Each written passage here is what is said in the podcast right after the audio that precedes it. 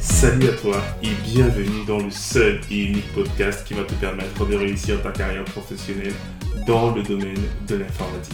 Je suis Diran Tafel, formateur et consultant passionné dans l'IT et plus précisément dans le cloud et le DevOps. Et dans ce podcast, je te partagerai toutes mes connaissances, ma passion, mes conseils, mes tips qui te permettront de te reconvertir dans le domaine de l'IT ou encore monter en compétence sur des technologies d'actualité et enfin te lancer en freelance. Donc si l'un de ces trois thèmes t'intéresse, n'hésite pas à t'abonner à ce podcast et le partager autour de toi. Et je te souhaite une bonne écoute. Non, non, non les amis, le DevOps, ce n'est pas un métier. C'est une Je passe mon temps à l'expliquer aux apprenants. Et je prends toujours cette analogie. Imaginez vous êtes dans le domaine de l'informatique et vous êtes formé en agilité. Et après on vous dit, je veux un ingénieur en agilité. Je veux un ingénieur agile. Ça n'a pas de sens. L'agilité, c'est une méthode de travail qui promeut la flexibilité et cette capacité à se concentrer sur la valeur ajoutée qu'on apporte au client. C'est tout. Ça veut dire que le développeur ou l'opérationnel, dans son métier de tous les jours, va appliquer ces méthodes agiles. C'est la même chose pour le DevOps. Le DevOps, c'est une évolution des métiers tout simplement donc de l'IT et l'évolution de l'agilité qui voudrait encore plus amener les équipes informatiques, donc là on parle des développeurs et des opérationnels, à s'asseoir autour d'une table pour pouvoir mieux livrer la, solution au client et donc être beaucoup plus proactif aux exigences du client final. Bien évidemment, le DevOps ne se limite pas à l'équipe IT. Même les managers doivent être sensibilisés dessus. Parce que c'est un tout on prend souvent le point de, euh, de, l'IT parce que c'est souvent eux qui sont en première ligne. Mais il faut savoir que si ça ne vient pas de la tête, de la direction, l'implémentation de l'agilité ou du DevOps en fait ne marchera pas. Mais globalement, il faudrait que vous compreniez que c'est un état d'esprit. Ça veut dire que le DevOps est cet ingénieur informatique-là qui peut venir du monde de la data, qui peut venir du monde euh, du dev, de l'ops, du réseau, de la sécurité, mais qui a compris qu'il faut effectivement être beaucoup plus agile, permettre que l'on puisse déployer beaucoup plus rapidement, que l'on prenne plus en compte les besoins du client et faciliter, fluidifier la procédure de production de l'application ainsi que sa livraison. Si tout, c'est ça un DevOps. C'est pour ça que lorsque les gens me disent, euh, si je veux faire du DevOps, est-ce que, je dois, est-ce que je dois savoir programmer? Mais ça n'a rien à voir. C'est simplement une culture, des principes que vous allez appliquer au quotidien dans votre métier que vous faites. Alors, on, m'a également reproché sur euh, LinkedIn notamment de faire la promotion de Bootcamp DevOps, de devenir DevOps en trois mois. On va dire que c'est pour des raisons commerciales. Moi, je me plie à ce que les entreprises veulent. Parce que sur les annonces, en fait, les entreprises mettent on veut un ingénieur DevOps. Or, moi, dans ma formation Bootcamp, qu'est-ce que je fais? Je prends des ingénieurs dans l'IT, ça veut dire qu'ils savent déjà faire quelque chose, du réseau, euh, du système, euh, du dev, et je leur inculque les concepts DevOps qui va leur permettre d'être beaucoup plus productifs permettre que l'application puisse être déployée beaucoup plus fréquemment, assurer la qualité de ce qui est livré et surtout être beaucoup plus réactif en cas d'incident grâce notamment au pipeline CI/CD. Donc globalement, ça c'est ce que moi je leur inculque. En fait, je leur inculque les concepts techniques liés au DevOps.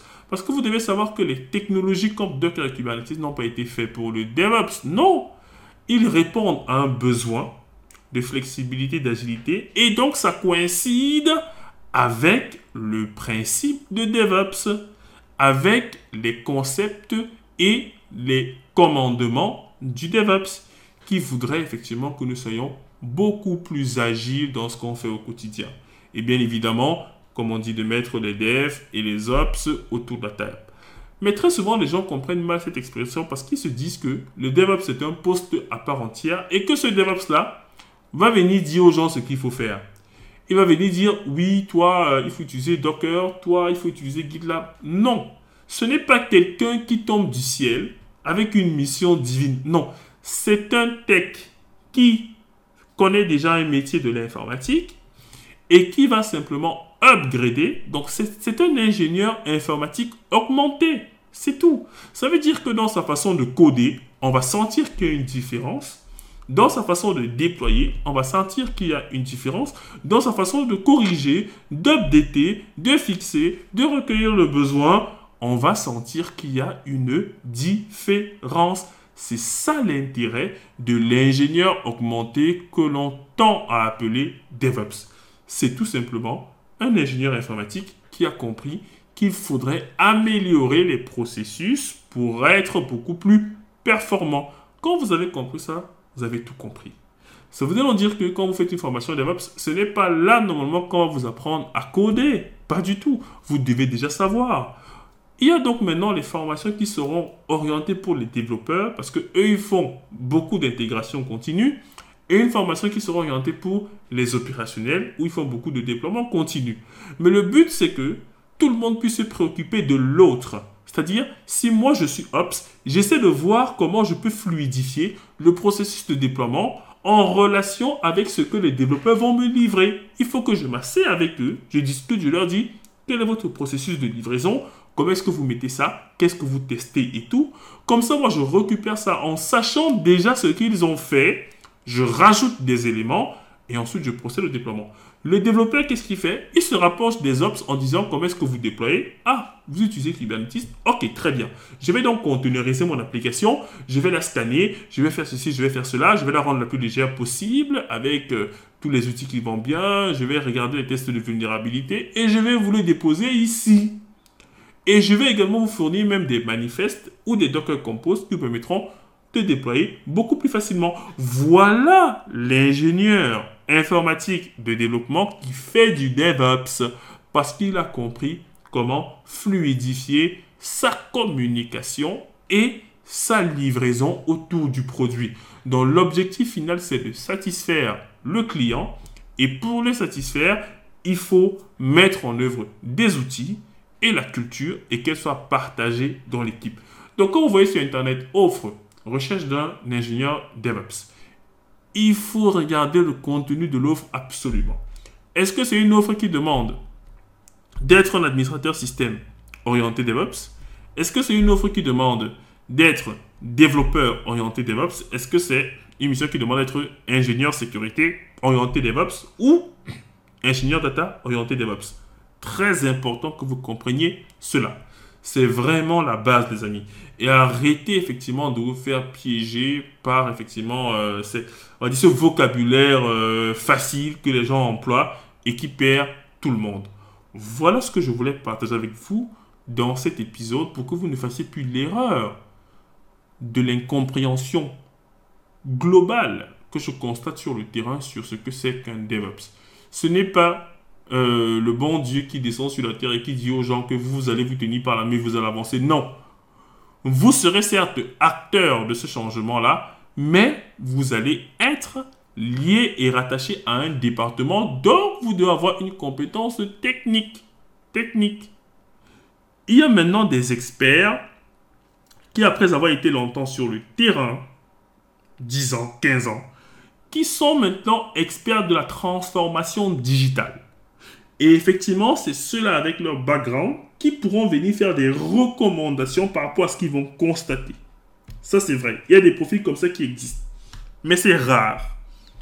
Donc, quand une entreprise va chercher un DevOps, c'est généralement un tech, quelqu'un de technique, venant d'un domaine de l'informatique, mais qui aura subi la transformation DevOps, dont il aura compris, parce qu'il y a beaucoup de gens qui font du DevOps depuis très longtemps. Comme il y avait des développeurs qui faisaient l'agilité depuis très longtemps. Parce que les chaînes d'intégration continue ne datent pas de la création du DevOps. Non, c'est juste qu'on met des mots sur des pratiques qui permettent de faciliter la collaboration, de mettre l'humain au centre, de plus écouter les gens, de plus écouter le client, de se mettre à la place du client. Et donc, quand tout cela s'emboîte parfaitement, on arrive à avoir un cycle de livraison et de mise à jour et de satisfaction du client au top. Si vous avez bien compris maintenant ce que c'est qu'un ingénieur DevOps, n'hésitez pas à partager cet épisode autour de vous parce que je pense qu'il y a beaucoup de gens qui se posent la question et à nous laisser de super avis sur la plateforme sur laquelle vous écoutez ce podcast et bien sûr, continuez à massivement le diffuser sur vos différents réseaux. C'était Diran Tafen, votre formateur passionné et je viens d'enregistrer le 70e épisode de ce podcast. Merci à tous pour votre soutien et on se dit à très vite.